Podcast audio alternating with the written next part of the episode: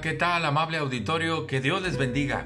Seguimos meditando en el libro de los Salmos. Hemos llegado al Salmo número 59. Un salmo que describe la perversidad en la que ha caído el hombre.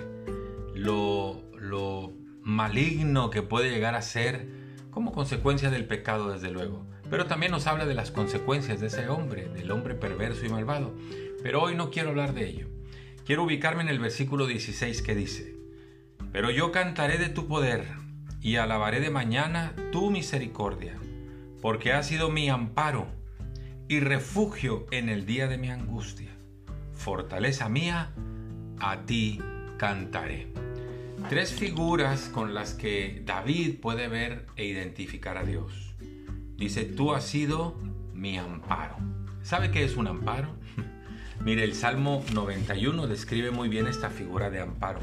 Dice el Salmo 91, el que habita al abrigo del Altísimo morará bajo la sombra del Omnipotente. Estar ahí habitando debajo del Altísimo, estar ahí bajo la sombra del Todopoderoso es estar amparados.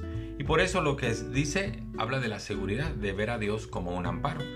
Dice el versículo 2 del Salmo 91, diré yo al Señor, tú eres mi esperanza y mi castillo, tú eres mi Dios en quien confiaré.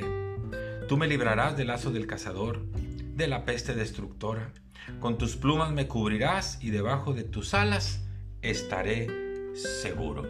¿Cómo no va a querer que Dios sea un amparo cuando es este símbolo de protección y de confianza? Pero no solamente eso. Dice nuestro Salmo 59, eh, en el mismo versículo 16 que no solamente es un amparo, es un refugio en el día de la angustia. Y un refugio pues es un lugar a donde podemos ir y estar seguros. Dice el Salmo 94, el versículo 22, mas Dios me ha sido por refugio y Dios ha sido por roca de mi confianza. Un refugio y una roca que brindan confianza. Eso, eso es Dios para quienes confiamos en Él. Brinca al versículo 17, Salmo 59, 17. Él es fortaleza mía, a quien cantaré. No solamente es un amparo y un refugio, es también una fortaleza. Y una fortaleza pues es un lugar donde estamos protegidos de los peligros también. Dice el Salmo 27.1, el Señor es mi luz y mi salvación. ¿De quién temeré? El Señor es la fortaleza de mi vida. ¿De quién he de atemorizarme? Por eso en nuestro Salmo 59, David con toda la confianza se acerca a Dios porque dice que Dios es su amparo, su refugio y su fortaleza, y lo mismo puede ser para usted y para mí si nos acercamos con confianza al Señor. Muchas gracias, que Dios le bendiga, hasta pronto.